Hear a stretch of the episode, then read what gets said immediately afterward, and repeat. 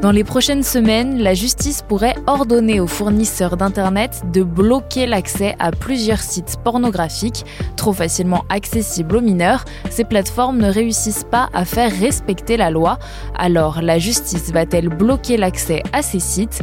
On pose la question à Vincent Ventigem, grand reporter au service police-justice à BFM Télé.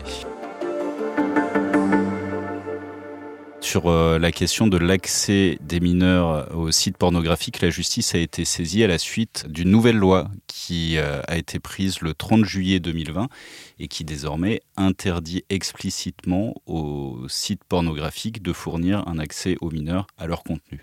Or, on le sait aujourd'hui, les sites pornographiques, euh, pour y avoir accès, il suffit de cliquer sur un petit bouton pour dire j'ai plus de 18 ans et on peut avoir accès au contenu.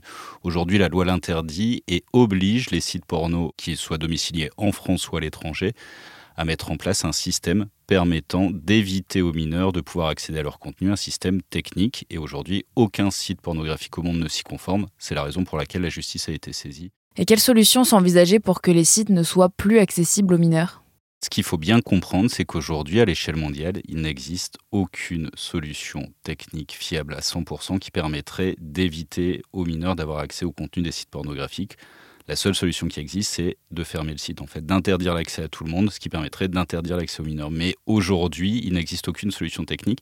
Il y a de nombreuses solutions qui ont été testées. Une solution qui a été testée à l'aide d'une carte bancaire, mais en fait, on s'est rendu compte que les mineurs peuvent aussi avoir une carte bancaire et que ça ne suffirait pas à établir leur âge. Il y a d'autres solutions à partir de la carte d'identité, mais le problème qui se pose, c'est qu'il faudrait pour ça que les sites pornographiques aient une base de données dans laquelle ils enregistrent les cartes d'identité de tous leurs utilisateurs on se rend compte très rapidement que ça va pas être possible, tout simplement parce que au-delà des grands mastodontes de l'industrie pornographique, il y a plein de sites, on ne sait pas où ils sont domiciliés, on n'a pas envie de donner la carte d'identité, on ne sait pas ce qu'ils vont en faire. Et puis le problème reste entier, euh, on pourrait très bien prendre la carte d'identité de son père, de sa mère pour se connecter. Et ce serait vraiment efficace de faire bloquer ces plateformes par les fournisseurs d'Internet? Alors aujourd'hui, Face à l'impossibilité technique de réussir à avoir ce blocage, les associations qui défendent les jeunes, la famille et qui veulent interdire l'accès des contenus porno aux mineurs ont demandé à la justice finalement de saisir les fournisseurs d'accès à Internet et de bloquer les sites Internet concernés.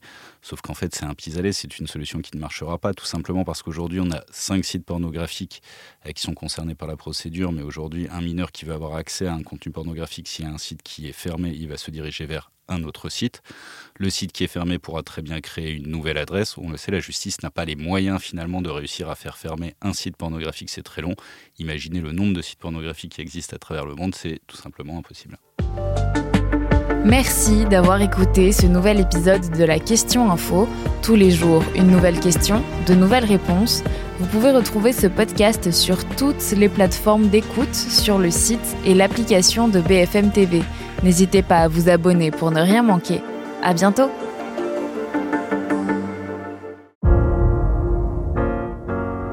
Vous avez aimé écouter la Question Info? Alors découvrez le titre à la une, le nouveau podcast quotidien de BFM TV. Les grands récits de l'actualité, des témoignages intimes, c'est tous les soirs sur vos plateformes préférées. À bientôt!